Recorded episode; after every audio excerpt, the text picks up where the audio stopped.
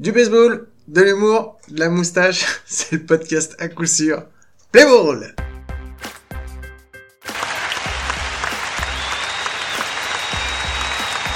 Une bonne prise, deux retraits.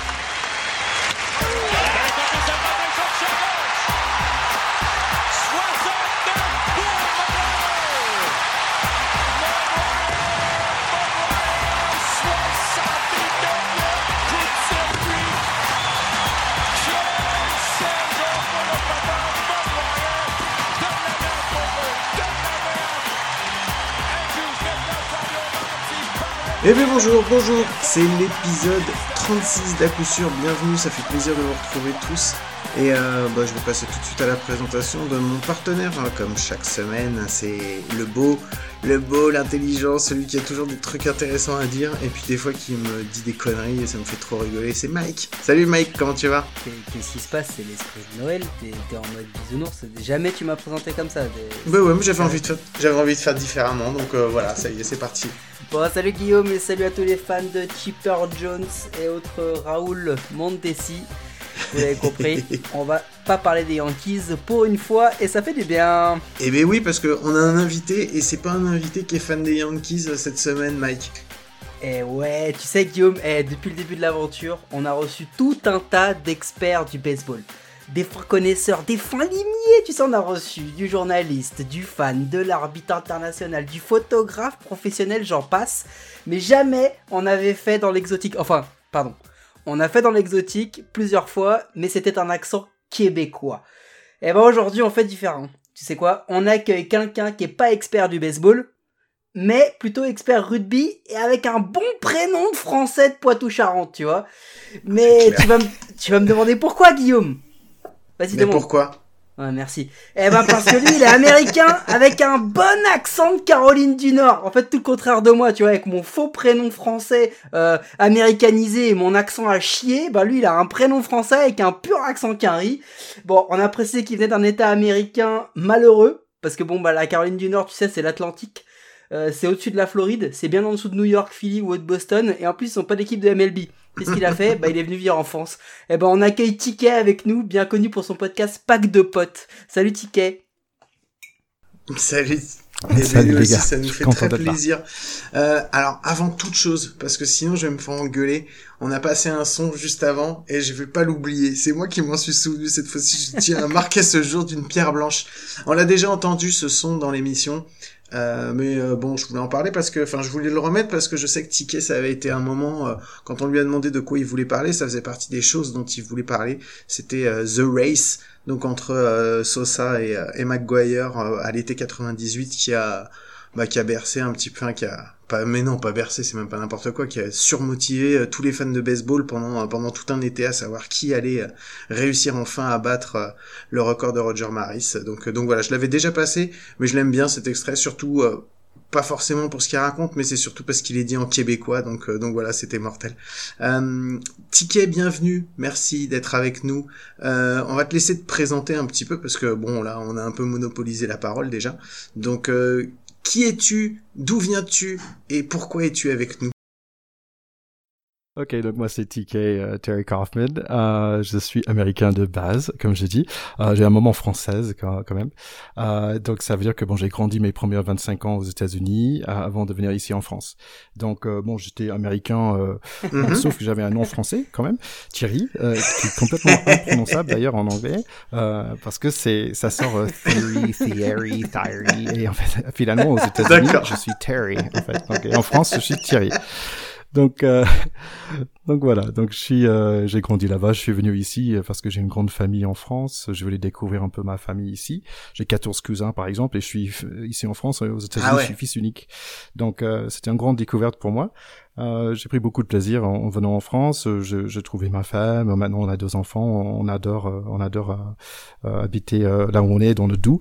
Et après plusieurs années parisiennes et, et lyonnais, euh, donc voilà, donc euh, donc voici mon petit euh, parcours euh, eh ben, c'est cool. C'est marrant que tu m'aies dit que tu avais un prénom imprononçable parce que je pense que j'ai le prénom le plus imprononçable de pour tous les Américains. Guillaume. Guillaume, si tu veux. Je, je, je, je, l'ai pas entendu. Et tu vois, même en le, même en, l'écrivant différemment, j'ai essayé. Non, ça marche pas. Ils y arrivent pas. C'est, c'est trop difficile. C'est trop compliqué pour eux. Euh, c'est quoi ton rapport à toi au baseball, euh, Thierry? Donc, pour euh, revenir sur tes années euh, américaines? Mon rapport avec baseball, c'est comme beaucoup d'Américains. En fait, c'est, c'est c'était mon premier sport. Et en fait, aux États-Unis, c'est normalement on démarre soit avec baseball ou avec le, le soccer, quoi, le foot. Euh, parce que le basket, bon, c'est un peu compliqué quand même de, de dribbler le ballon et le lancer au-dessus de nos têtes à, à, 3 mètres. Euh, et le foot américain, bon, c'est un peu violent aussi. Donc, on, on démarre euh, en fait au T-ball. Euh, donc, T-ball, en fait, c'est le baseball, sauf il n'y a pas le ballon qui, le balle qui est lancé, c'est juste un, un, truc, le balle est statique, on tape avec le euh, le bat pour euh, pour courir et j'ai commencé comme ça c'était ouais, mon première expérience c'était mon première expérience euh, de sport collectif en fait.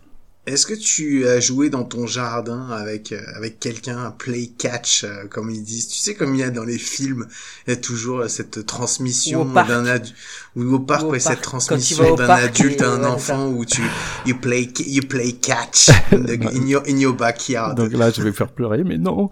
Euh...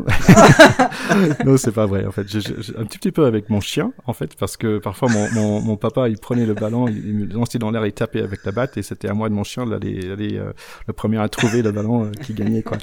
Donc euh, non, c'est pas pas trop parce que j'étais fils unique et, et bon, il y avait personne à lancer avec.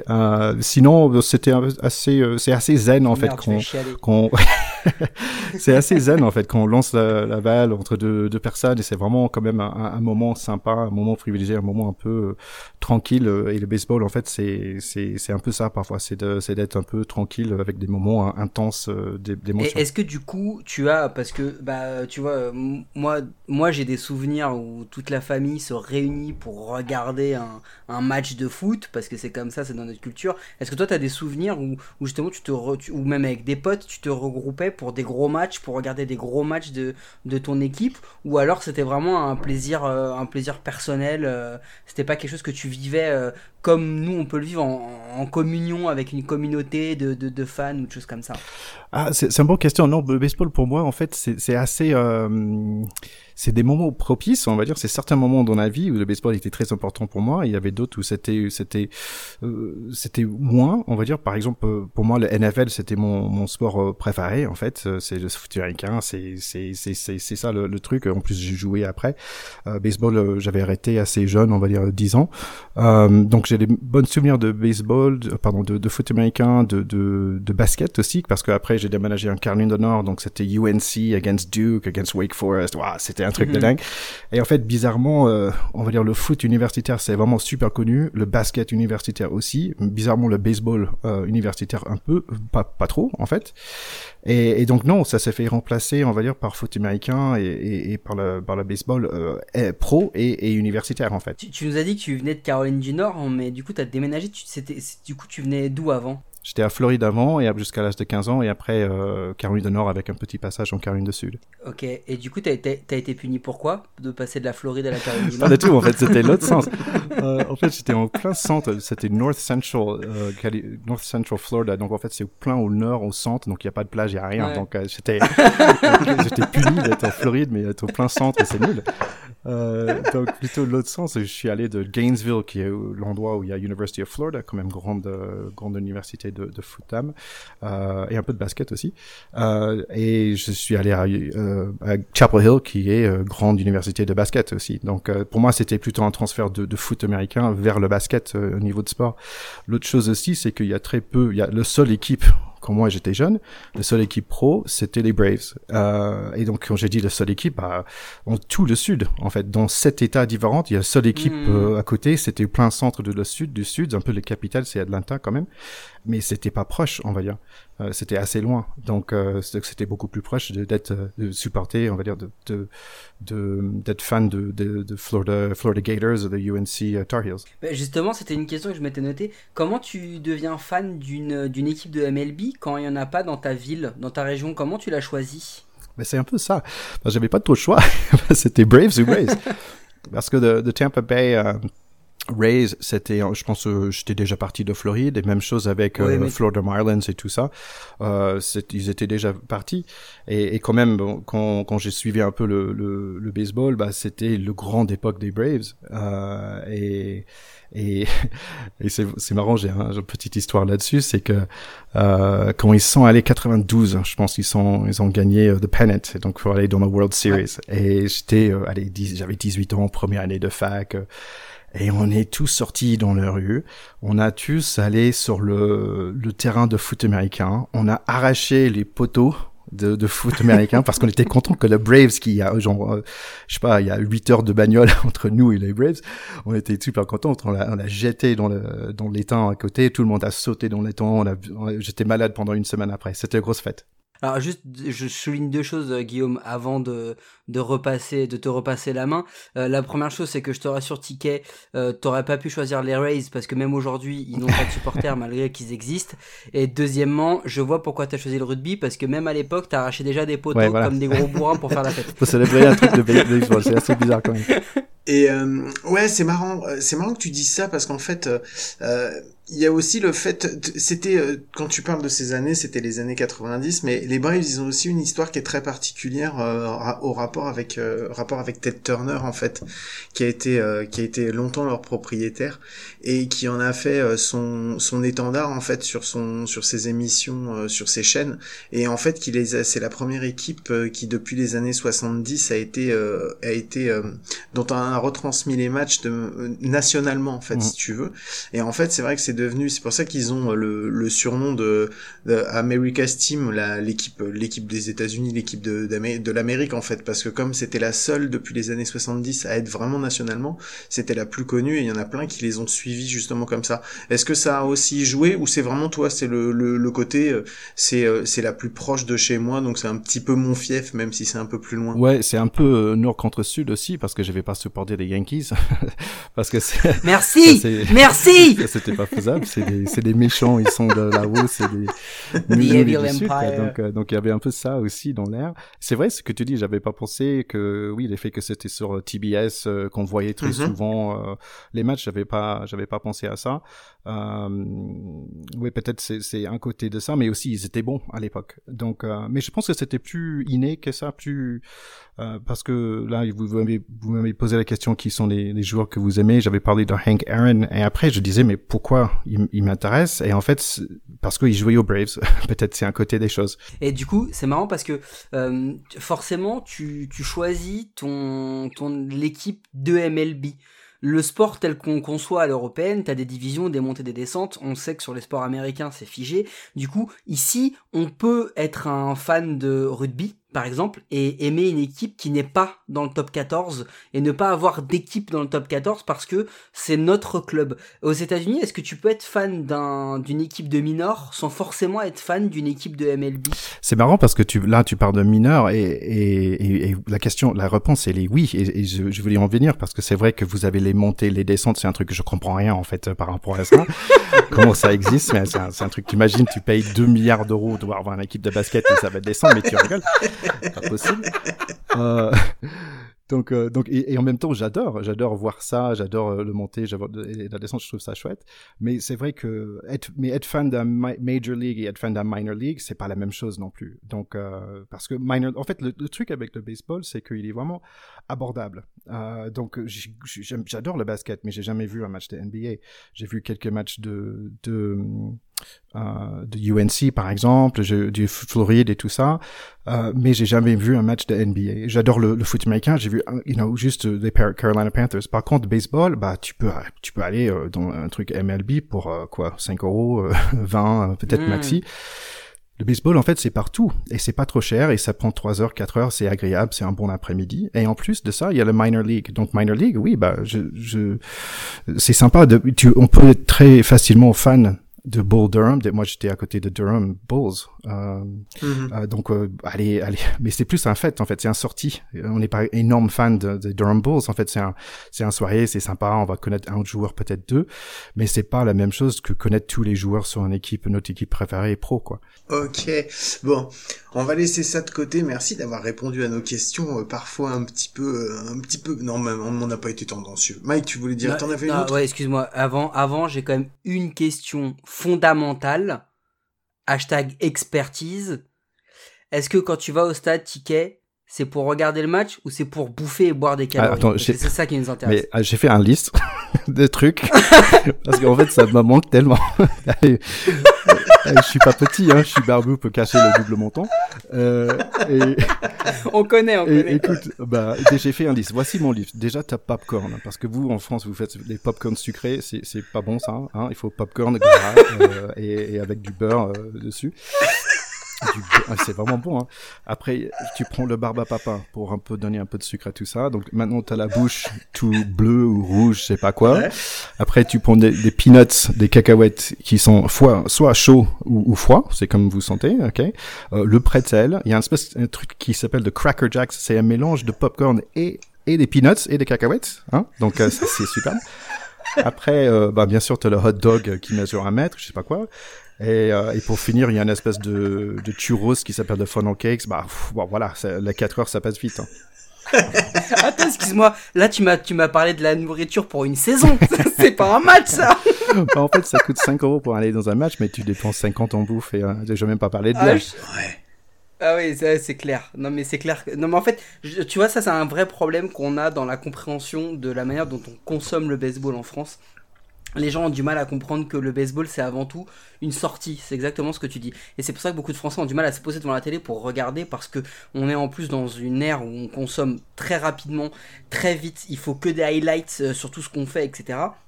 On a du mal à anticiper ça. Pour kiffer un match de baseball, il faut bouffer et boire gras. C'est comme ça que ça se fait. Tu, tu as, très bien compris le truc, c'est bien. super. Mais en fait, je suis au niveau de l'attention, on va dire, je suis allé une fois à Roland Garros et en fait, il y a une espèce d'air festif où il y a plein de monde. En fait, on balade, on mhm. marche un peu, on va voir ça, on va voir un autre, on va tiens, c'est qui lui, oh, tiens, cool. Et en fait, c'est un peu ça aussi. Et par exemple, dans un match de, de rugby, bah, on regarde, on prend une bière avant, il y a mi-temps, tout le monde court pour aller boire une autre bière et après on boit une autre mhm. bière après. Mais en fait, euh, pendant un match de baseball, bah, en fait, ça dure 3-4 heures, donc on a le temps, on peut aller euh, euh, aller balader un peu. Il y a même un truc, c'est le seven inning stretch, c'est on s'étire. tu vois, et je trouve ça assez excellent. Donc c'est c'est vrai que c'est le baseball, c'est pas consumé euh, dans cette optique, on va dire euh, vite. c'est vraiment, euh, c'est vraiment du slow sport, on va dire, dans tous les termes. Je finirai juste par ça, Guillaume. On me fera pas croire, on me fera pas croire que, Ticket, on a un match de rugby, ne boit que trois bières. moi, je dis ça comme ça, hein. ça. là, non, mais voilà, parce que moi. Si, si c'est un match dans lequel il joue, c'est possible. Bien dit. bon, allez, ok. on va enchaîner. Euh, on va passer tout de suite. On va, quand même parler de, de, notre ami Bruce parce que parce que bah il y a Bruce Bocci. On aimerait toujours l'avoir dans l'émission. Euh, on, on t'explique Ticket. On va lancer un petit euh, on va lancer un petit jingle et puis on t'explique juste après. Bruce Bocci. Bruce Bocci. Bruce Bocci. Bruce Bocci. Bah, Bruce Bocci, donc c'est euh, c'est l'entraîneur, on va dire un peu mythique des San Francisco Giants de ces dernières années. Euh, c'est lui qui les a euh, portés jusqu'au World Series et a gagné les titres. Donc c'est avec lui qu'ils les ont gagnés. et en, fait, ans. 3 en 5 ans. Donc, euh, donc voilà, c'est quand même un, un, entraîneur, ouais, on peut dire mythique. Je pense que c'est le cas, c'est ce qu'on appelle un entraîneur mythique. Et une fois qu'il a terminé avec les avec les Giants, euh, ben il a pas entraîné nulle part ailleurs.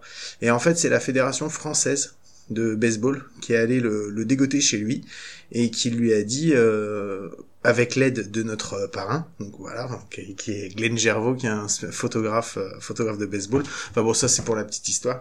Et donc ils sont allés le chercher ils lui ont dit bah voilà puisque tu es né en France puisque Bruce Becci est né euh, de père américain qui était sur une base américaine en France donc il est né en France. Et ils lui ont dit vu que tu es né en France est-ce que ça te dirait de venir nous aider à a, bah, a porté l'équipe de France jusqu'au World World Series non World World, Classic, World Baseball Classic la WBC et, et il a dit oui donc il est jusqu'à présent, enfin depuis euh, deux ans, il est entraîneur de l'équipe euh, l'équipe de France de baseball.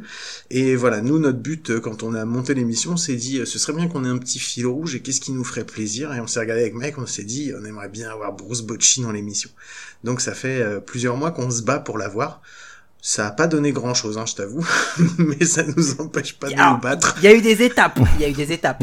On a lancé une pétition, on a reçu une quarantaine de signatures, et là, on a mis une nouvelle initiative. Euh, on récolte des, des, vidéos, des photos, euh, mais aussi des objets des clubs et des joueurs en France, et on va faire une boîte cadeau pour Bruce Bocci, qu'on veut lui offrir. Donc, on a des, des balles signées, des casquettes, des maillots. On commence à en avoir. Euh, un peu un peu un peu partout.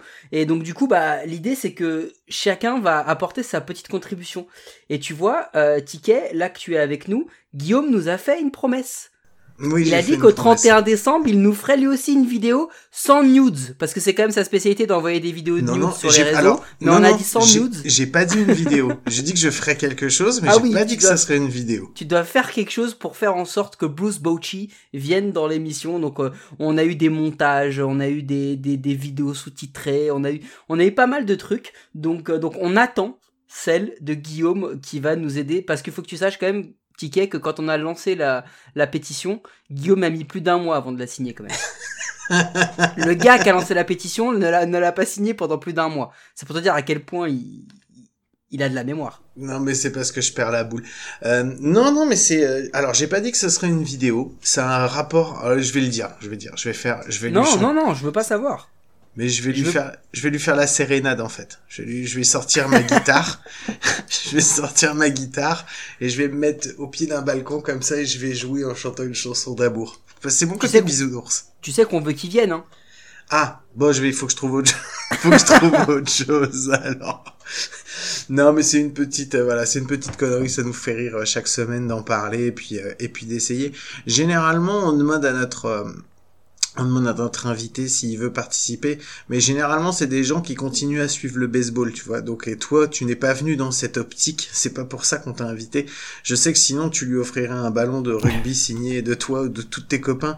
Moi j'aimerais bien ça, ou même une troisième mi-temps en votre compagnie. Je pense que ça, ça, mal. attends, on veut que l'équipe de France elle gagne. Hein.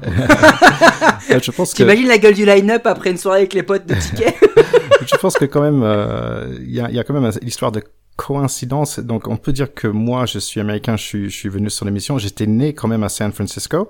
Donc, tu vois, il y a un petit truc dans l'air là. Lui, qui est franco-américain aussi, qui est allé à San Francisco, qui est revenu en France. Moi, j'étais né en San Francisco, franco-américain aussi. Maintenant, je suis en France. Je suis venu sur l'émission. Peut-être ça, ça peut être le petit truc qui va dire, yeah. Tout ce que je peux dire, c'est, you know, do come on the show, please. Ah, eh, bah merci. Et eh, tu sais quoi? Ça, ça nous va, Thierry. Tu nous fais juste ça. Une petite vidéo courte de Comment Bruce Bochy, come to the show. Nous, ça nous va.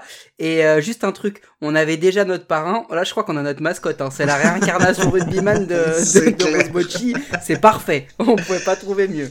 Bon, merci pour ce petit instant, Bruce Bochy. Allez, c'est l'heure des news. On va s'envoyer le petit jingle news et on se retrouve juste après.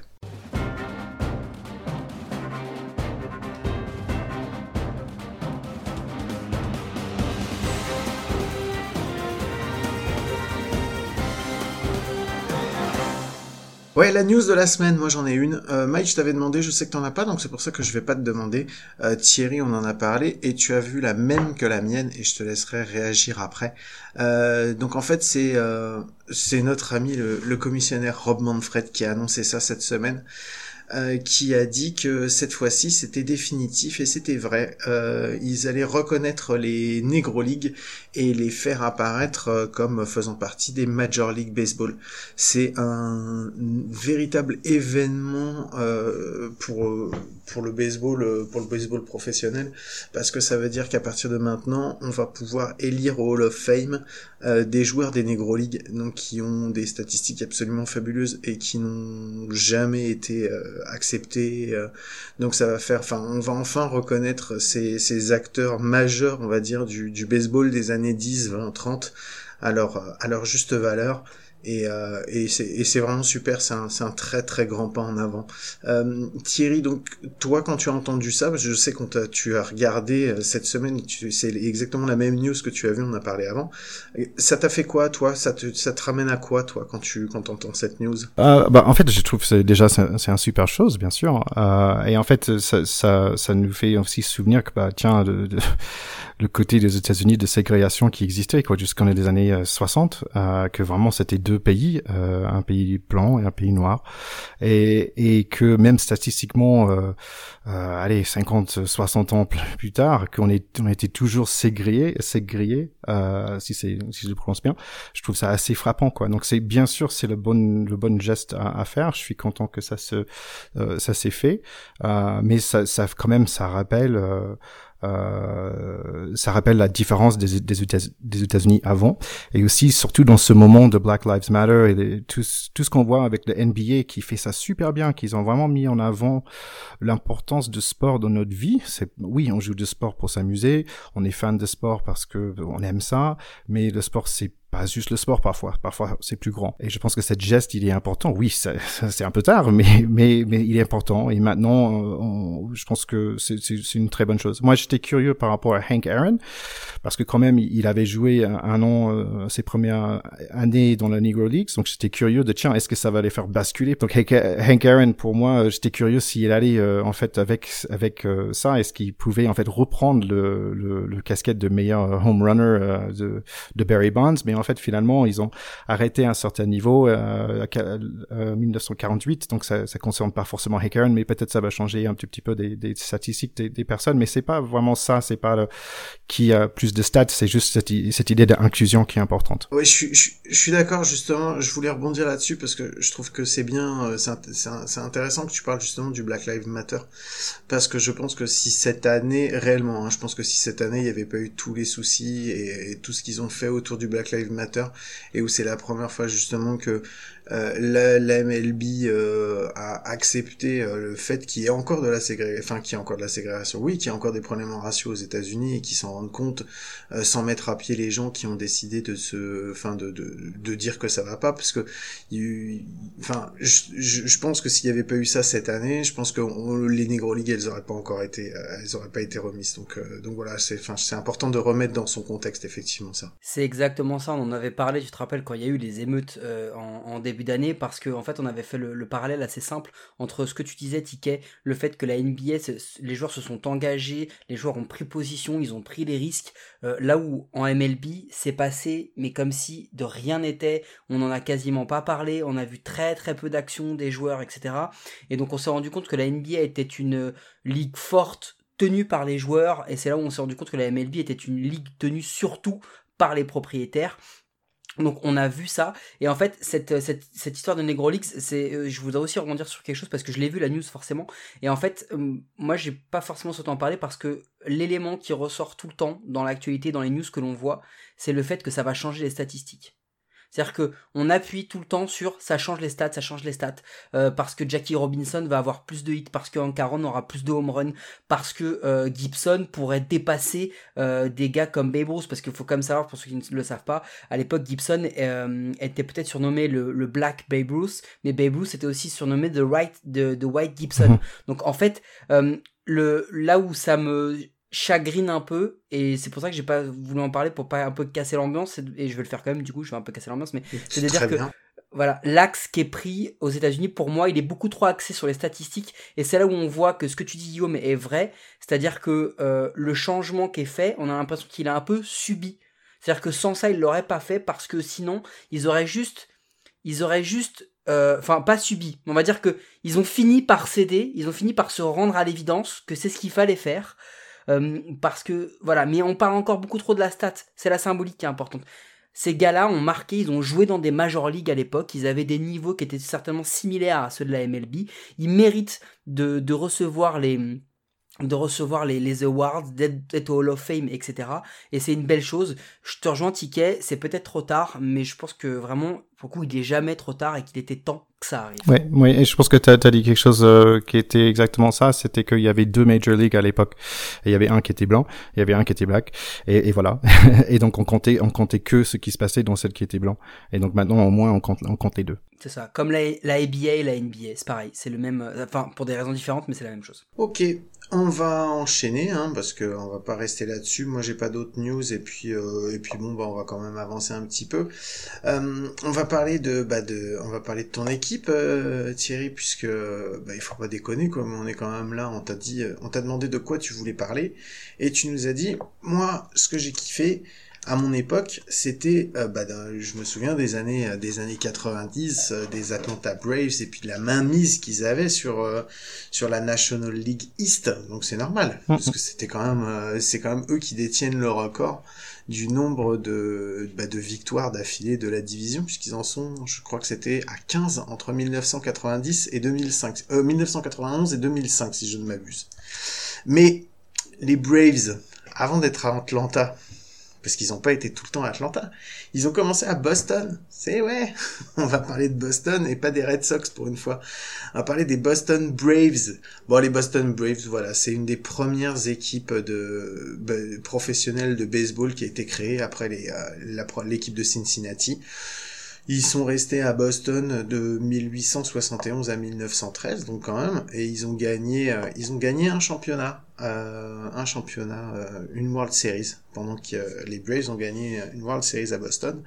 Et ensuite, après, ils sont partis en 1915 pour devenir les Milwaukee Braves. Donc, donc voilà. Euh, Milwaukee, ça a aussi été des années un petit peu, euh, bah, un petit peu particulières. Euh, non, ils ont eu, ils ont Babe Ruth il y a Babe Ruth qui a joué, qui a été terminé sa carrière en fait euh, aux Milwaukee Braves. Et euh, ensuite il y a un grand joueur, un grand joueur, celui qui a, bah, celui qui a supplanté euh, Babe Ruth, euh, qui a joué chez eux, puisque c'est Hank Aaron à partir de 1957 qui a commencé sa carrière professionnelle là-bas. Et non pas de 1957, je dis des conneries en plus, c'est 1952 ou 53 qui commence 53 sa 53 qui commence sa, sa, sa carrière professionnelle là-bas. Et c'est en 1957 qu'ils gagnent leur World Series. Euh, donc voilà, ils vont avoir des, des, belles années entre 1953 et 1965 euh, à Milwaukee, puisqu'en 1900, après en 1966, ils débarquent à Atlanta pour devenir bah, l'équipe qu'on connaît maintenant, les Atlanta Braves, et euh, où ils vont gagner en 95 un troisième titre.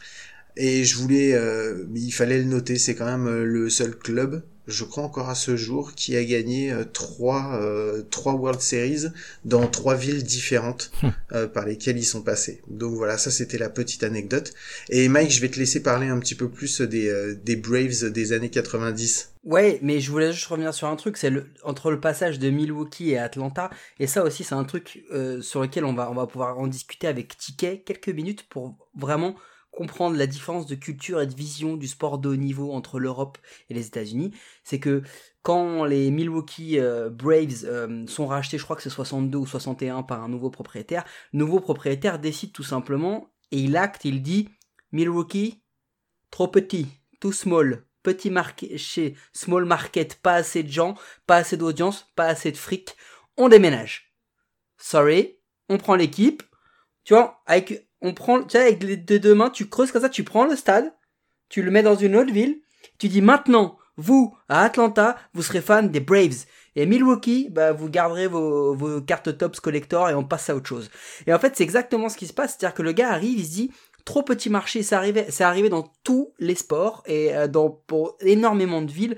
On parlera un jour, Guillaume, du changement des Dodgers de Brooklyn à Los Angeles parce qu'aujourd'hui, je pense qu'avec le déménagement des Raiders en NFL, c'est un des trucs les plus marquants de l'histoire de l'histoire du ouais les Raiders ils avaient déjà déménagé de Los Angeles où ils étaient une franchise absolument euh, légendaire et ils ont déjà déménagé ensuite à Auckland où ça. a été absolument un, un crève-cœur.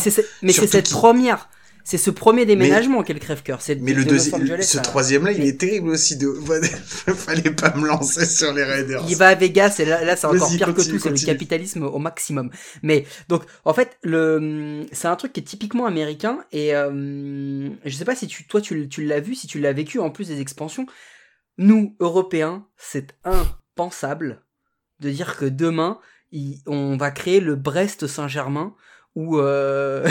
non mais c'est vrai. Ou euh, la, la, SSS de Marseille tu vois c'est des trucs qui sont qui ah, ça me ça me ça m'horripile mais on, est vraiment dans cette culture là où on change tout simplement parce que euh, bah euh, il y aura plus de fric et l'équipe sera sûrement meilleure parce qu'il y aura un plus gros marché ailleurs. Ouais, ah, je, c'est, c'est, je comprends que c'est difficile à peut-être suivre parce que c'est vrai que euh, en Europe, bah, l'équipe il reste dans, mm. dans la même ville, euh, mais en même temps il n'y a pas de propriétaire dans un sens, euh, je pense. Hein. C'est donc pour moi je le comprends parce que oh, c'est le mec qui a le fric, il paye pour son équipe, il la ramène où il veut. donc je le comprends et c'est, c'est triste aussi parce que genre St. Louis Rams et tout ça qui sont, c'était mm. LA, St. Louis, mm. mais Baltimore Ravens, oh, c'est c'est horrible pour ces gars-là les gens Seattle, ils ont pas d'équipe de, de, NBA, euh, de Sonic, c'était vraiment superbe. Et, et, et, je comprends tout à fait euh, bah, comment ça existe, euh, pourquoi ça existe, et je comprends tout à fait ça. Et je trouve qu'aujourd'hui, euh, par exemple, il y a plus de San Diego Chargers, maintenant c'est Las Vegas, what, what, je comprends rien. Et, et parce que bon, c'est un peu éloigné aussi. mais en même temps, je trouve ça assez marrant que, par exemple, dans le foot, on a des, des petites villes, des plutôt petites villes françaises, qui ont des grosses équipes en, en division 1. Ça, ça, ça, ça m'épate quand même aussi. Et parfois on le voit en rugby aussi, qu'à Agen, qui est une, mm. petite ville, ou, ou, Brive, c'est c'est pas c'est beau, ouais, c'est pas des grandes villes quand même, mais ils ont des grosses équipes qui fait face à, Paris, euh, Toulouse, Lyon. Euh. et pourquoi Marseille ils sont pas dans le top 14 Ils doivent Marseille et oh, mais qu'est-ce qu'ils font? Ils devraient être dans le top 14 et oh.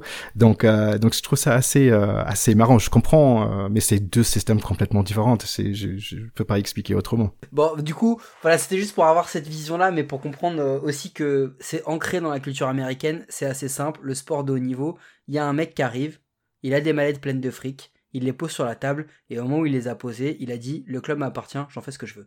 C'est un peu c'est pas exactement juste question de fric, c'est aussi euh, est-ce que les, est-ce que de ville il est vraiment dedans aussi? Et c'est ça où c'est où, où, le côté est vraiment triste, c'est que bah c'est pour moi Seattle c'était une ville où tout le monde adorait cette équipe-là. San Diego Chargers, bah ma mère habitait San Diego, on savait, ah, j'étais là, il y avait un moment où ils étaient dans un, dans un Super Bowl, on savait à peine parce que San Diego il fait toujours super beau, euh, on peut aller à la plage, euh, on peut aller au Mexique, on peut aller à Los Angeles, on peut faire plein de choses, regarder un match de, de, de foot de NFL, on s'en fout un peu.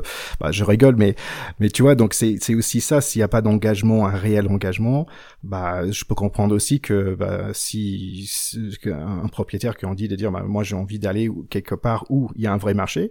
Et donc Atlanta, bah ils ont un sacré marché parce que c'est un c'est les plus grandes villes euh, du sud euh, à, ce moment-là. Euh, je pense que c'est dans le top 10 des États-Unis. Donc je peux comprendre bah tiens tiens on va mettre une équipe là. Ils ont, bah non, non, mais j'allais dire que, en même temps, bon, ils ont déménagé, euh, bah, Milwaukee a retrouvé une équipe après par la suite, donc bon, après, tout est bien qui va bien. Mais Mike, je voulais surtout que tu nous parles des années 90, parce qu'on est, on a parlé, on a introduit qui sont les Braves, d'où ils viennent, pourquoi ils sont là. J'ai dit qu'ils avaient un record, mais faut en parler parce que l'équipe, cette équipe-là, pendant les années 90 et début des années 2000, c'est juste, elle est phénoménale, quoi. C'est juste un phénomène c'est c'est euh, c'est il faut il faut comprendre que c'est la c'est vraiment la génération dorée des Braves. C'est-à-dire que euh, tous les bookies de l'époque euh, vont tout simplement avant chaque chaque début de saison les Braves vont être les numéros 1 dans leur division. Voire même plus incroyable dans dans les 90s quand même il faut se dire que c'est un World Series c'est 5 pennants. T'imagines? 1 sur 2, ça leur revient. Et pour illustrer encore plus cette domination collective, il faut illustrer avec la domination individuelle. Un Rookie of the Year, David Justice. Il y a 6 Cy Young. Bon, merci Greg Maddox, mais euh, Glavin, euh, Smoltz, il y a deux MVP avec Pendleton et, et Chipper Jones. Les mecs étaient surnommés les Buffalo Bills of Baseball parce que Hmm. C'était une équipe qui a archi dominé la National League. Il faut se rendre compte, il faut faire le parallèle. Si on doit faire le parallèle, c'était un peu, si tu veux, les, Boston Celtics des, des, des 80s. C'était ceux qui dominaient l'Est et puis ils étaient quasi imbattables. Ils étaient vraiment extrêmement forts. Ils ont juste pas eu de chance. Ils auraient pu gagner plus de World Series. Ils sont tombés euh, deux fois notamment sur les grands Yankees. Ça s'est joué à, pas grand chose. Ils sont tombés sur une petite équipe du Minnesota. Là, je mhm. crois que c'est en 91 qui les, a battus. En 91 contre les Twins. Ah 91 pardon, les, Twins, c'est l'équipe de Guillaume. Hein. Ah ok.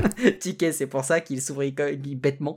Donc euh, non, ça reste une ça reste une équipe qui a, qui a enchaîné les victoires et surtout qui s'est bâtie sur une euh, sur une structure très forte c'est tu vois Chipper Jones c'est le porte-étendard de cette génération là qui est resté là-bas toute sa carrière et, qui a et qui a explosé vraiment euh, chez, les Braves. Et du coup Tiki on voulait vu que tu nous as dit ça ça nous intéressait de voir un peu comment comment tu as vécu ça et comment tu, tu as vu cette euh, cette cette génération euh, un peu écraser la MLB. Moi je dirais que vraiment Atlanta à ce moment-là c'était c'était quand même top. C'était comme tu disais ils étaient tous les tous les deux ans ils étaient dans le final euh, dans cinq cinq fois dans le World Series. Ils avaient avait euh, le Big Three, les trois pitchers là qui étaient franchement euh, incroyables. Il y avait, euh, c'était comme tu avais le grand frère, le frère au milieu et le plus jeune frère en fait. donc grand frère c'est Glavin. Après au milieu il y avait Maddox. Son surnom c'était Mad Dog. Donc si ton surnom c'est chien enragé, c'est quand même pas mal quoi. et, et après il y avait Schmaltz qui était un peu, en fait ils avaient presque le même âge, mais en fait ils avaient Glavin avait plus d'expérience dans l'équipe.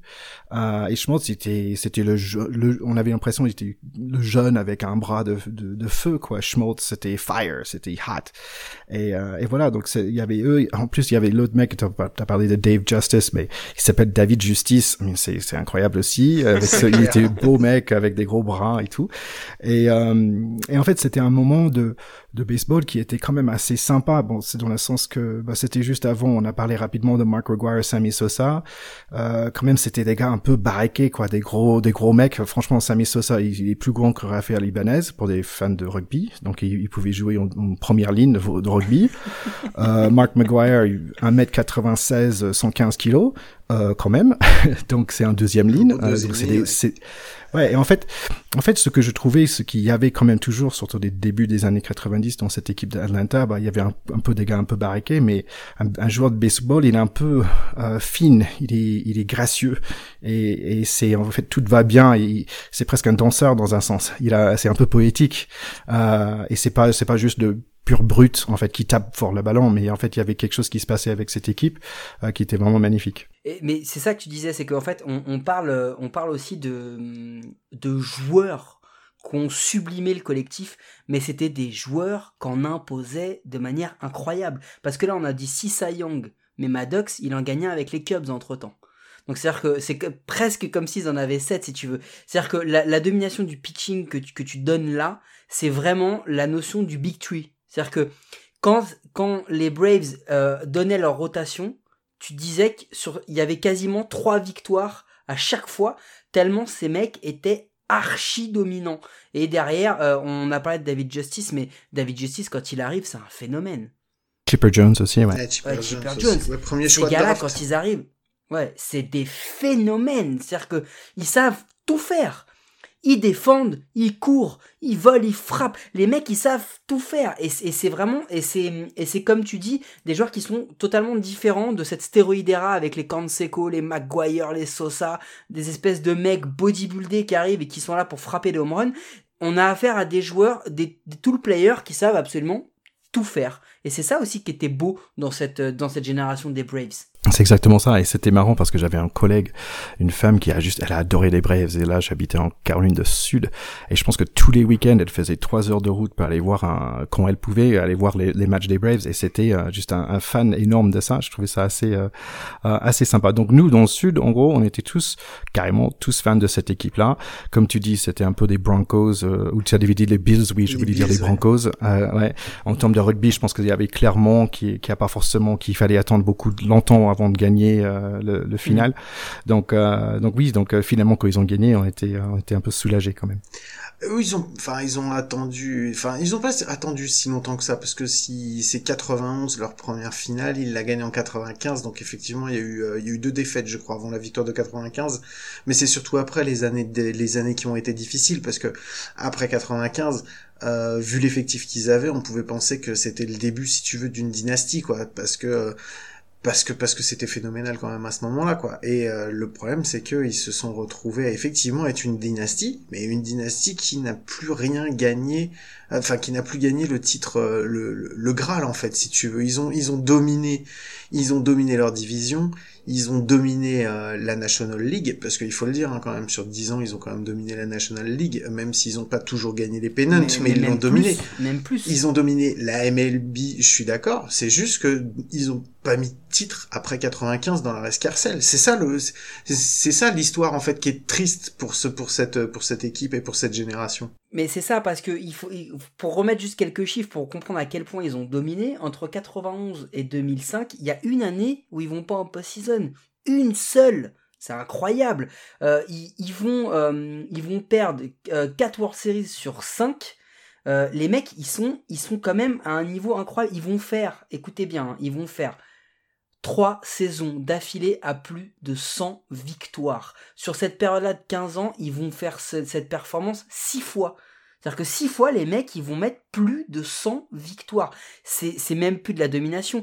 Et c'est exactement, c'est ce que tu dis. Je pense que pour qu'on puisse appeler ça une dynastie qui est vraiment une legacy de cette génération-là, il aurait manqué un ou deux World Series de plus. Et je pense que cette équipe-là, serait dans le top 10 ou le top 15 des plus grandes équipes, euh, des plus grandes générations qu'on ait eu dans l'histoire de la MLB.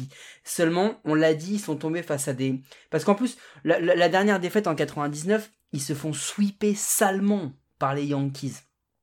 Euh, celle-là, c'est des, des, Yankees, c'est des sales Yankees, tu vois, ça va ensemble. ah, j'adore ce discours tu vas revenir. Qu'est-ce qu'on les alors nous, on aime tellement les détester en plus, donc c'est pour ça que si tu veux entendre ce genre de discours. Ça, bah, en, fait, c'est assez marrant parce que avec là, je vois en, en, foot, on a les équipes qui ont, euh, ils ont tous les joueurs qui, qui, ça c'est un truc que je comprends pas non plus. Nous aux États-Unis, on est super capitaliste, mais en fait, on a un système de de, de, de sport qui est super socialiste dans la chance qu'il y a un salary cap. Et en, en foot, mais c'est du n'importe quoi. Si tu, tu, dépenses comme tu veux, ouais, vas-y, je dépense, oui, c'est pas grave. Et, et donc les Yankees pour nous, c'était un peu, petit peu ça, quoi. Ils dépensaient, ils dépensaient, ils dépensaient, mais en même temps, bah ils ont un joli uniforme, donc je comprends le truc. non mais c'est un puissant fond, enfin c'est un porte-monnaie sans fond en fait. Euh, et c'est pas la seule équipe, il y en a plusieurs qui sont comme ça. Il y a les Red Sox. Non mais les gars, les gars, on est là pour parler des Braves. Non mais ce que je veux dire c'est que ce que je veux dire c'est que les Braves, même s'ils ont eu un, ils ont eu un, un propriétaire qui était multimilliardaire, puisqu'on parle quand même, on parle quand même de euh, de Ted Turner qui, est, qui, qui était multimilliardaire. Je veux dire, ce que je veux dire, c'est que le club a pas été bâti C'est pas l'impression qu'il donne, il n'a pas été bâti à coups de milliards. La preuve, c'est que pendant qu'il était encore sous Ted Turner, le nombre de saisons qu'ils ont fait, qui sont des saisons à plus de défaites que de plus de défaites que de victoires, euh, il a pas mis la main au porte-monnaie euh, tous les ans en disant bon allez, je vous refile encore 50 millions pour que vous puissiez acheter un super joueur ou un truc comme ça. Tu vois, le, le club a pas été bâti comme ça. Mais non, mais tu le prends tu le prends tout simplement sur les sur les sur les noms et après je te laisse la, main la, ouais je te laisse la main ticket excuse-moi mais euh, Glavin bah il commence aux Braves Schmoltz il commence aux Braves Chipper Jones David Justice Raphaël Furcal qui va être rookie of the year il commence aux Braves. Cette génération là elle est bâtie par des bons choix sur des jeunes qu'ils ont aidé à, à faire grandir. C'est aussi ça le truc je voulais juste ajouter cette idée de d'être bâti. Euh, euh, il y avait, je, je, reviens un peu sur Hank Aaron et j'étais, j'avais oublié en, fait qu'il était euh, tout de suite après sa carrière parce qu'il a passé longtemps chez, chez les Braves, mais en fait il était aussi dans les dans le staff euh, oui. juste après et pendant très longtemps et c'était un, un des premiers euh, premiers blacks qui était dans les dans le dans le staff d'une équipe MLB. Je pense que je pense qu'aussi les Braves ils ont embauché un, il me semble que j'ai lu ça aujourd'hui qu'ils ont embauché un des premiers general managers aussi, il me semble. Donc, euh, donc c'était une équipe qui était fidèle aussi, euh, fidèle à ses anciens joueurs pour devenir, pour les mettre dans le staff. Et j'aime bien ce, cette histoire d'équipe. Tiens, je voulais revenir rapidement sur un truc. C'était que tu parlais de Milwaukee et je voulais quand même dire que Milwaukee au niveau de nom, c'est superbe parce que c'est les Milwaukee Brewers et, et c'est les brasseurs de bière. Et Milwaukee c'est connu pour ça. Et ils brassent des bières. Et je trouve que au niveau de nom, il n'y a, a, pas mieux. Et en fait, il y a une bière, il faut peut-être pas boire mais quand vous êtes aux États-Unis, on appelle ça Milwaukee's Best. Donc c'est le meilleur de Milwaukee. Et en fait, c'est pas très bon et, et c'est pas très cher. Et nous, on appelle ça The Beast. En fait, c'est la bête, quoi. C'est la bête de Milwaukee ici. Mais bon, c'est pas, c'est le bière, on boit qu'on a 18 ans, on n'a pas beaucoup de sous. Et, au niveau de nom, c'est un des meilleurs noms parce qu'il y a Detroit Pistons. Je trouve ça va super bien avec mm. Pistons, Detroit, voiture et tout ça. Je trouve que le nom est superbe. Et je trouve aussi, il y a, il y a Pittsburgh Steelers et je trouve que Pittsburgh Steelers, c'est très bien trouvé. Donc, euh, au moins, Milwaukee, ils ont perdu les Braves, mais ils ont gagné le, la compétition de nom. Ouais, je suis d'accord. Bon allez, là-dessus, on va enchaîner parce que euh, on va rester quand même du côté d'Atlanta pour notre deuxième sujet. On va s'écouter juste une petite, euh, un petit, un petit son. On, vous en parle après, et puis après on, passe sur le sujet 2. And stay a professional and pitch his game. One ball and no strikes. Aaron waiting, the outfield deep and straight away. Fastball is a high drive into deep left center field. Buckner goes back to the fence. It is gone.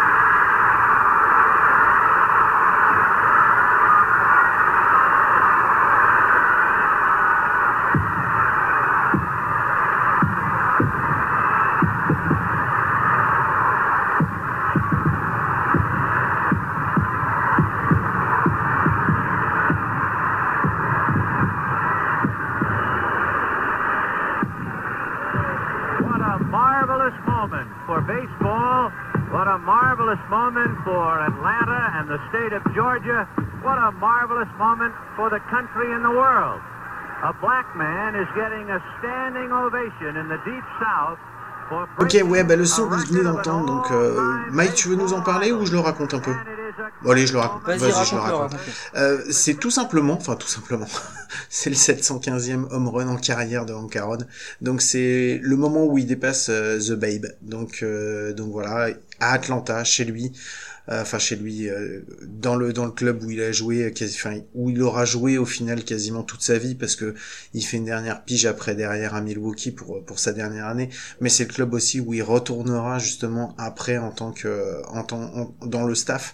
Donc euh, donc voilà, c'est c'est un moment de le le moment le plus important de, de un des moments les plus importants de sa vie et il le fait dans la ville où il a joué. Donc donc voilà, Mike on reviendra ensuite parce que du coup on va revenir, on reviendra sur cet épisode précis, notamment sur cette année et comment Ancaron a vécu cette chasse au, record par rapport à Beirut parce que il y a des millions d'anecdotes dessus, il y a, des millions de choses à raconter. On reviendra dessus euh, ensuite, mais du coup on, a mis ce son Guillaume parce que quand on a demandé à Ticket de qui voulait parler, il voulait parler de Ancaron. Et en fait, en tant que fan des Braves, ça se comprend.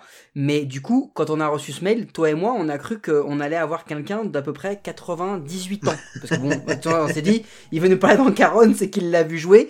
Et effectivement, euh, c'est plutôt vu. Et là, quand on le voit à l'image, eh ben non, c'est ou alors, ou alors la médecine fait vraiment des choses magnifiques en Caroline du Nord. Mais à ce moment-là, euh, c'est pas possible. Mais du coup, Ticket, euh, tu voulais nous, nous parler dans, dans Caron. Donc vas-y, on va te laisser nous expliquer pourquoi et qu'est-ce que ça représente en Donc euh, on a découvert que moi j'aime bien les surnoms. Donc déjà c'est The Hammer, le marteau. Ah donc euh, c'est quand même pas mal. Et c'est pas parce qu'il euh, travaille chez Monsieur Bricolage. non, c'est pas ça. euh, et en fait c'est marrant parce que je me suis posé la, même question parce que c'est le premier nom qui est sorti, c'était Hank Aaron. Et après je dis mais en fait c'est un joueur que j'ai jamais vu jouer. Donc pourquoi j'ai envie de, de, de, parler de lui et pourquoi c'est quelqu'un important dans, dans ce sport? Et je pense que avant lui, à ce moment-là, on va dire dans les années 70, euh, le baseball, il a, le baseball est super pour son historique, mais tout était en noir et blanc. Il y avait Babe Ruth, euh, il y avait euh, Ted Williams, euh, il y avait euh, euh, tous ces stars comme ça, même Willie Mays et tout ça. Il y avait, il y avait tous ces, tous ces stars comme ça, mais en fait, c'était vraiment un sport presque noir et blanc dans l'histoire en fait. Et Hank Aaron, c'est quelqu'un qui a renouvelé un peu, pour moi, euh, l'histoire de baseball. Pour dire oui, c'est ça revient, euh, c'est un sport qui maintenant en couleur. Euh, et donc je trouve ça vraiment intéressant euh, que lui quand même c'est un, un, il était important. Et aussi c'était, vous allez en parler peut-être dans un autre épisode, mais l'histoire dit que c'est un, un black qui bat le, le Babe Ruth. Et Babe Ruth c'est c'est c'est c'est le héros de baseball et que ce soit Hank Aaron qui le qui le bat un black qui un black qui bat le, le record d'un blanc. Et il a subi plein de death threats, je sais pas comment dire ça en français, mais mais il était menacé à mort. Et, et en fait pourquoi j'avais envie de de parler de lui parce qu'en fait, je pense que c'est un héros quand même ce mec-là. Et peut-être c'est pas un héros. Moi, j'aime bien. Parfois, j'aime bien des héros que, en fait, on sait pas que c'est un héros. et il faut creuser un petit petit peu pour dire ah oui, mais en fait, c'était pas un gars qui parlait beaucoup. C'était un gars qui était très respecté, qui était très respectueux, mais qui quand même bien battu pour euh, ses droits. Euh, c'était quelqu'un que Mohamed Ali et c'était un héros de Mohamed Ali. Donc déjà, c'est pas mal. Euh, et, et, et, et c'est pour ça en fait finalement. C'était bon, il était des Braves aussi, mais en fait c'était quelqu'un assez silencieux, assez euh, mais très humble et très euh, et très droit. Et je pense que c'est ça qui m'inspire de chez lui. Moi, il y a une anecdote que j'adore de lui, en fait, c'est que, en fait, quand il, c'était en 1951, il jouait, euh, il jouait aux, Clowns de, je sais plus quelle ville. Euh, Indianapolis. Oh, et, euh, et, et, en fait, euh, d'Indianapolis, oui, excusez-moi. Et en fait, à la fin de cette saison où il a super bien joué, il a reçu deux contrats pour aller jouer en MLB. Il en a reçu un des New York Giants et il en a reçu un autre, un autre donc des Braves. Euh, des Milwaukee Braves. Euh, des, non, non, Milwaukee. Euh, non, Boston à l'époque, non Non, non, c'était, non, non, c'était déjà les Milwaukee. Euh, bon, peu, enfin, non, Boston, Braves, tu as raison. Et en fait, et on lui a dit, mais pourquoi vous avez choisi les, les Braves plutôt que les, les New York Giants? Il dit, bah, en fait, les Braves, ils m'ont offert 50 dollars par mois de plus. Et il dit, vous vous rendez compte que c'est la seule chose qui m'a empêché de jouer avec Willie Mays Hayes. Willie Mays. avec Willie Mays. Attendez. Eh, mais les gars, on se rend compte de quoi on parle. S'il y avait eu sur le même terrain, sur le même line-up, Willie Mays et Ancaron, il y a beaucoup de pitchers qui auraient fini, qui auraient fini à la retraite beaucoup plus tôt qu'ils auraient pu le faire. T'imagines C'est hallucinant. C'est hallucinant. Mais ça. Vas-y, vas-y, vas-y, ticket. Uh, non, c'est, oui, je trouvais ça marrant parce que Willie Mays Hayes, on, on, on, le connaît bien, je trouve. C'est un nom qui sonne aussi, parce qu'il a un nom qui sonne. Euh, mais, euh, mais, et franchement, je trouve qu'il a joué presque, je pense qu'il a un, un, an ou deux de, de plus que, que, que Hank Aaron. Mais en fait, personne vraiment connaît Hank Aaron, mais dans les top, dans tous les top 10 de tous les joueurs de baseball, il y a toujours, euh, il y a toujours Willie Mays il y a toujours, euh, il y a toujours Hank Aaron, ils sont juste côte à côte, en fait. Mais c'est ça, justement. Moi, je voudrais juste, avant qu'on reparle d'autres choses et d'autres anecdotes, mais je voudrais juste remettre quelques chiffres sur la personne. Oui, pour qu'on se rende compte de qui est cette personne. Parce que là, on, parle d'un gars. Si vous vous dites, oh, un Karen, c'est un, un, gars qui a marqué les années 50 et tout, d'une franchise qui a, qui a déménagé ou disparu. Non, les gars, c'est pas de ça dont on parle. C'est un mec, c'est un des, des, du coup, des gars qui a, un des premiers qui a, qui a réussi la transition déjà, Negro Leagues, euh, MLB, avec succès. Euh, enfin, c'est-à-dire vraiment avec succès parce que ce gars-là a fini à 305 de moyenne en batting average. Il a frappé plus de 3700 hits. 755 home run. D'accord? 2297 RBI. Le mec est leader en MLB en carrière au nombre de RBI d'extra base hits. 1477 extra base hits. En, total basis, il a plus de 6800, rendez-vous compte. Et alors attention, là ça a commencé à piquer. Le mec, il a été 25 fois All-Star. C'est-à-dire qu'entre 1955 et 1975, il est All-Star. Il n'y a pas de... Il est gars, il est All-Star C'est tout. Le gars, le, gars de l'album Top sous Panini, il arrive, il, il prépare son impression, première image qu'il met, Man Karen, il va y être de toute façon. Le gars, il est All-Star. Euh, t'imagines? Euh, World Series Champion en 57, NL MVP en 57, trois fois Gold Glove. Guillaume, on se bat tout le temps pour dire qu'un joueur de baseball, c'est pas juste un frappeur. Il doit aussi savoir attraper et faire des retraits. Il est trois fois Gold Glove, deux fois NL Batting Champ, quatre fois NL Home Run Leader, quatre fois NL RBI Leader. Et alors attention, cette stat épique, il est Baseball Hall of Fame First Ballot à 97,83% de vote. C'est juste monstrueux. Ce gars, ce gars a été monstrueux et il a vraiment laissé une legacy. Et on en parlait tout à l'heure et le son est un peu relié à ça. Euh, c'est bien que tu en parles, Ticket, parce que c'était ce que je m'étais noté. C'était vraiment l'histoire sur laquelle on voulait parler d'Encar. On a parlé de, Roberto Clemente la, semaine dernière, et on a parlé de son destin euh, funeste et tragique. Moi, je voudrais qu'on parle de la manière dont Encaron a, a dû passer la barrière de la couleur aux États-Unis. C'est-à-dire que Babe Ruth est, encore aujourd'hui, je le pense, et mais l'était encore plus à cette époque-là, l'icône. C'est-à-dire que le baseball, c'était Babe Ruth. Ah, c'est le, c'est même plus qu'une icône, c'est le héros d'une génération en fait. C'est le héros d'un pays, d'un pays même. C'est le héros de tout un pays. Rendez-vous euh, compte que Moi, Babe... non, je, je, pense que c'est même plus que ça. C'est pas une génération, c'est d'un sport en complet en fait. Parce que si je si je j'essaie de trouver un quelque chose en, en France euh, qui est un peu similaire et j'arrive pas. Et c'est ces gens peut-être euh, Zidane, je sais pas, mais mais il y a j'ai pas trouvé. non, je pense pas. J'ai pas que j'ai pour Zizou, je oui, mais en fait, c'est grâce à lui que ce sport, on connaît ce sport toujours, quoi. C'est et, et je trouve pas une autre personne qui est tellement emblématique par rapport à son propre sport, quoi. C'est. Je pense que on peut y mettre peut-être Michael Jordan, mais mais il y a un truc qui est différent, euh, c'est que Michael Jordan, il, il fait pas l'unanimité même chez les grands fans de basket sur sa personnalité. Et, et comme à l'époque on n'avait pas toute, ce, toute cette partie médiatique aussi importante, Babe Ruth est vraiment idolâtré. C'est-à-dire que Babe Ruth, il faut se rendre compte que dans le subconscient américain, était supérieur même aux Yankees. C'est complètement fou. C'est-à-dire que même si, même si on parle de, de DiMaggio, de Mantle ou autre, ils sont pas supérieurs aux Yankees. Ils ont participé aux Yankees. Je te coupe, euh, ouais, je te coupe aussi parce que en fait, Babe Ruth, alors déjà il y a son histoire, l'histoire euh, comme il y a le fait qu'il ait été pitcher d'abord et qui soit hmm. devenu ensuite dominant, qui était un pitcher dominant, qui soit devenu ensuite qui ait fait sa transition en tant que joueur de joueur de champ et qu'il ait été dominant aussi. Le fait qu'il soit passé, euh, qu'il était déjà une star, qu'il a été vendu, l'histoire de sa vente aux Yankees. La malédiction du Bambino, c'est toute une histoire. Et c'est surtout qu'il était joueur dans les années 30. Tu vois ce que je veux dire? Et c'est donc qu'il a, il a participé à, à, la création de tout le mythe au où c'est devenu, quoi.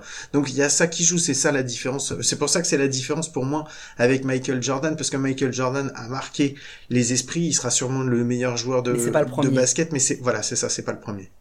Mais en fait, oui, et puis en plus, il y a un autre truc aussi, il faut faire le parallèle, c'est que l'une des premières grosses vedettes de l'époque, c'est aussi Ty. Et Ty on le connaît comme le méchant, le mec qui mettait ses spikes dans les genoux des gars. Et lui, il représente un peu ça, l'espèce de, joueur parfait, gentil, idéal. Mais en fait, ce que je veux dire, c'est que à ce moment-là, on est en, 72 ou 73, je sais plus exactement l'année, mais euh, du coup, il, il euh, encaronne euh, est en course pour battre le record de home run en carrière.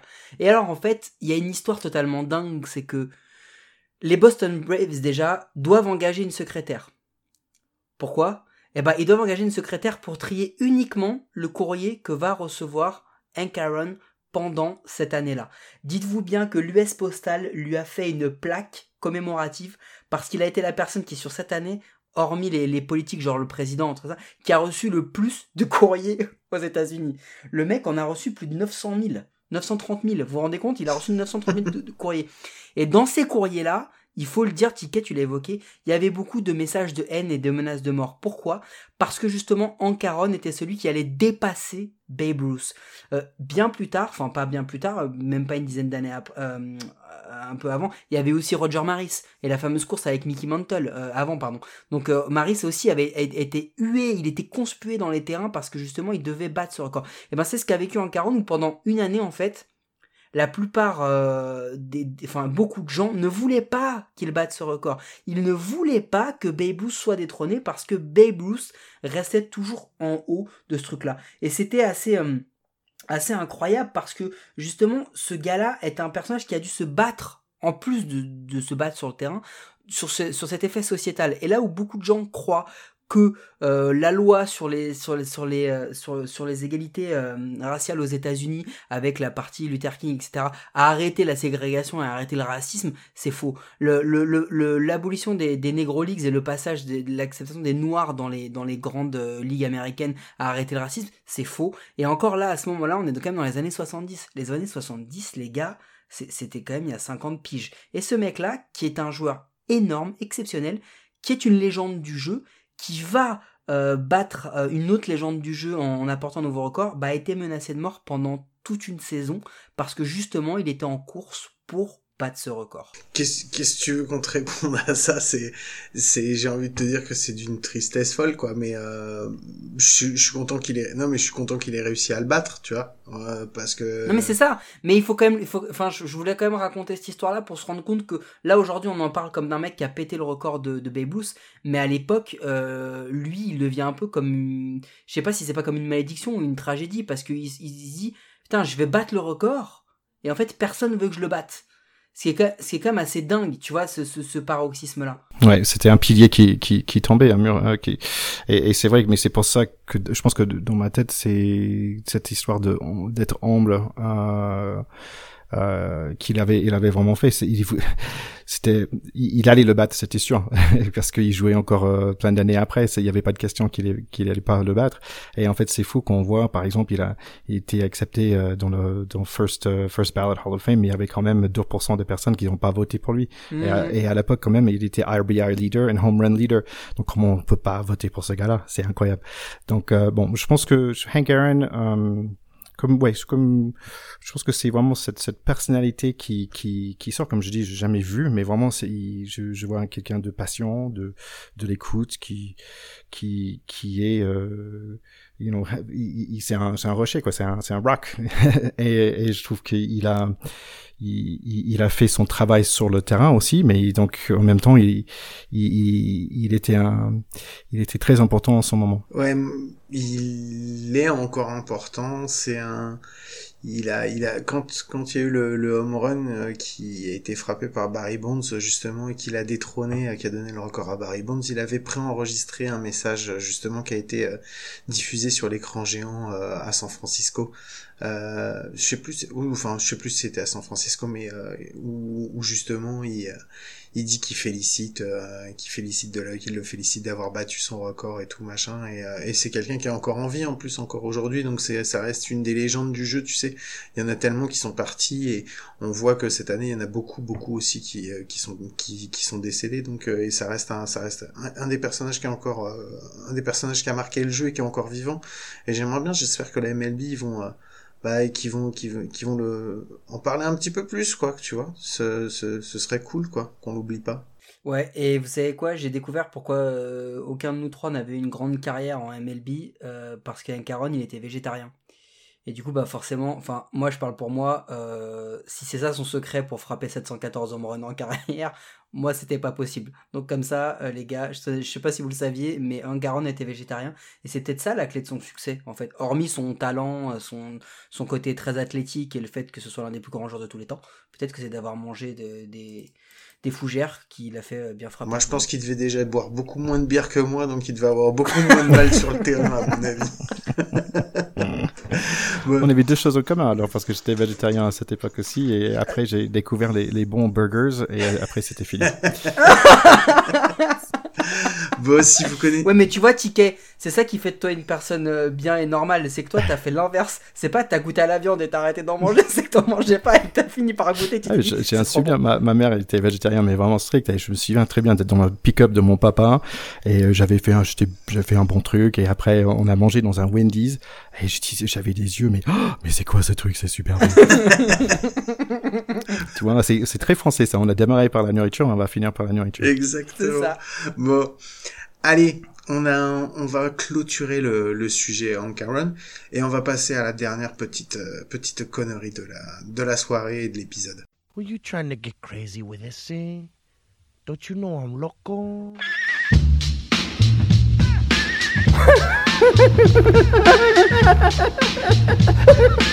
the fuck is with this guy? Who is he?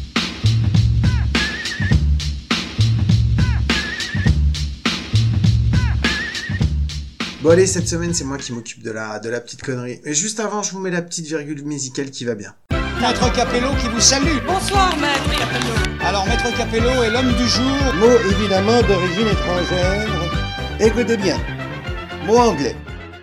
Et ouais, vous l'avez deviné parce que je vous ai mis, euh, je vous ai mis le petit, euh, le petit jingle de Maître Capello. Donc euh, dans la connerie, avant d'expliquer la connerie, il va y avoir un petit Maître Capello.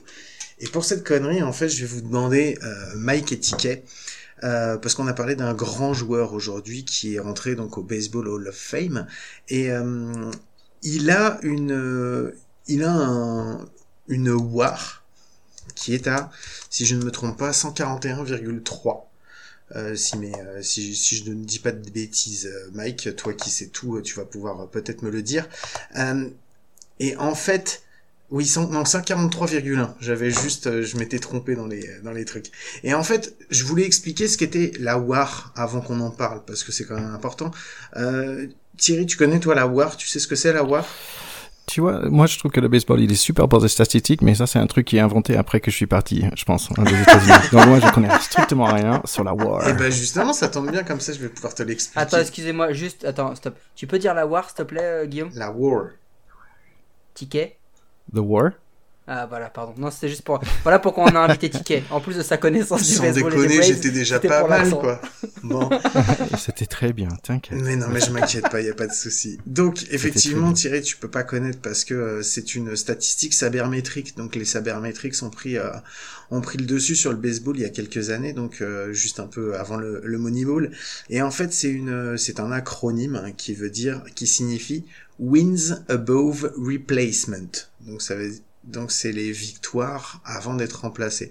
En fait, c'est une statistique qui vise à quantifier euh, le nombre de victoires supplémentaires euh, qu'un joueur pourrait procurer à son équipe si elle le garde sur le terrain plutôt que de le remplacer par un autre joueur de niveau euh, égal à la moyenne à la moyenne de la ligue. D'accord? Donc ça veut dire que c'est le nombre de le nombre de, points qu'il pourrait faire gagner en plus à son équipe. D'accord? Ma question, qui est pour vous deux, euh, on a des grands, grands joueurs qui sont Hall of Fame euh, et qui ont des, des wars assez impressionnantes. Euh, je voudrais que vous savoir si vous pensez que vous êtes capable de me donner sur les 20 premiers ou 25 premiers 10 des plus grands joueurs de l'histoire, donc qui ont les plus les wars les plus importantes de tous les temps et qui sont aujourd'hui au Hall of Fame. En fait, grosso modo, ça revient à me donner 10 des 25 plus grands joueurs considérés comme les plus grands joueurs de l'histoire. Je pense qu'on a déjà cité deux, Babe Ruth et Hank Aaron. Ok, Babe Ruth il est premier, Hank Aaron il est septième, ça vous en fait deux. J'en donne un, t'en donnes un, ticket Ouais, vas-y. Barry Bonds? Barry Bonds, Barry Bonds il est quatrième, ça vous en fait trois. Je dirais un Ted Williams peut-être? Ted Williams il est quatorzième, ça vous en fait quatre. Bah on l'a cité tout à l'heure, Willie Mays. Willie Mays, il est cinquième, ça vous en fait cinq. Euh... Il y en a un autre que vous avez cité tout à l'heure aussi. On a cité tout à l'heure dans, dans l'émission. Willie Mays. Ted Williams, j'en ai parlé. On a parlé du bon, du gentil Babe Ruth, et il y avait le méchant qui met les crampons. Ah, Ty Cobb, yeah. Ty Cobb, Ty Cobb, il est sixième, donc ça vous en fait six. Moi, j'en ai un. Vas-y. Je suis sûr, il est dedans. On le déteste, on va le citer. Vas-y. Est-ce que Aeroids, il est dedans? Il est 16ème, il est dans A-Rod. Ouais, il me semble bien qu'A-Rod était Ça vous en fait 7. Maybe Jeter? Derek Jeter? Non, hmm, Derek Jeter n'est pas dans les 25 premiers. Ah. Surcoté? Pardon. Euh, non, euh, dans, les, dans les très vieux, il n'y a pas un, un Walter ou un Walt Johnson ou un truc dans le genre Il y a Walter Johnson qui est deuxième, effectivement. Hmm. Allez, vous en avez euh... deux à trouver. Si je vous dis... ah bah si, si je vous... attends, Luke non, non, non j'en ai un. T'en as un ticket Il a dit Lou Gehrig, qui est 18, qui est 18e, ça vous en fait 9. Bah, Cy Young. Et il y a Cy Young. Et j'allais vous donner un, j'allais vous donner un petit, pour vous faire trouver, j'allais vous donner The Man. Attends, si je vous dis The Man. Ouais, excuse-moi, moi je suis fan des cartes, donc Stan Musial, il y avait Roger Hansby qui doit être dedans. Euh, Roger Hansby, oui, 12e. Et, et, attends. Euh, non, je cherche dans les vieux, vieux. Euh, qui avaient des stades de ouf. Si, bah, on est euh, Onus Wagner. Et Onus Wagner, ouais, aussi. Et comme mec dont on a parlé récemment aussi, c'est pour vous dire à quel point euh, s'il rentre pas ces deux-là au Hall of Fame, c'est quand même, il y a quand même des questions à se poser. C'est Barry Bonds donc qui est quatrième, euh, vous l'avez dit. Bah, il y a Roger Clemens qui est huitième. Voilà. Bon, eh ben bravo, vous avez réussi. C'était pas une grosse connerie, c'était, euh, mais c'était sympa, c'était marrant. En plus, on a appris des choses en même temps qu'on s'est amusé. Donc euh, voilà, c'était super. Merci à tous les deux pour cette émission euh, en votre compagnie. J'ai passé un super moment. Euh, Mike, comme d'habitude, je te remercie, mais juste du bout des lèvres, parce que celui avec qui j'ai, à qui je vais donner mes plus grands remerciements, c'est celui qui a accepté de d'enregistrer avec nous à une heure aussi tardive et donc de se coucher si tard et de, prendre un petit peu sur son sommeil. Thierry, merci, merci énormément d'avoir passé ce moment avec nous et d'avoir partagé. Euh, bah, ton expérience par rapport au baseball, c'était génial. Bah, c'était c'était un plaisir. Bah, moi personnellement, je suis je suis fan de sport, de tout sport en général. Euh, je suis fan de podcast aussi, donc c'est chouette euh, que vous avez ce podcast. Euh, si je peux mettre un, un petit mot sur le mien, donc c'est Pack de Pot Rugby Podcast. Et j'ai un deuxième qui sort bientôt, c'est sur la perte de poids, hein, parce que hein, on a parlé de viande et hamburgers et hier. et d'ici euh, deux semaines, en fait, début de le, le 1er janvier, en fait, je vais sortir un sur la perte poids parce que j'essaie de, tu vois, ancien première ligne, bah, j'essaie de perdre un peu. Donc euh, ça s'appelle un peu plus léger. Donc voilà.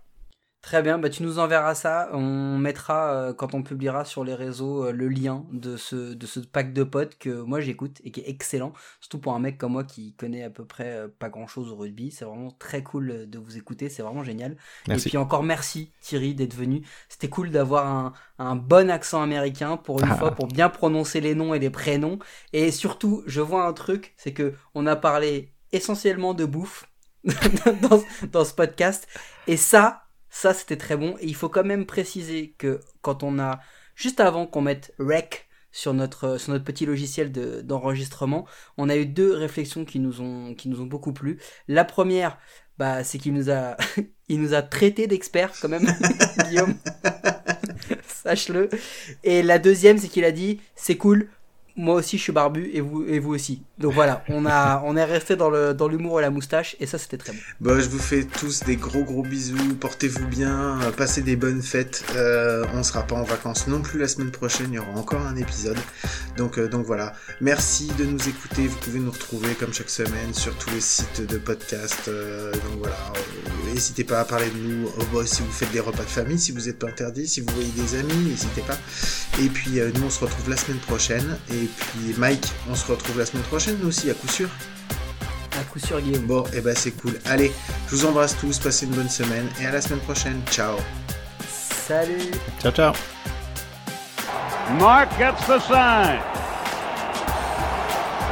The wind and the pitch. Here it is. Swung.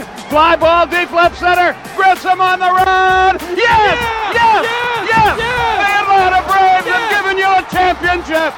Listen to this crowd. Bye.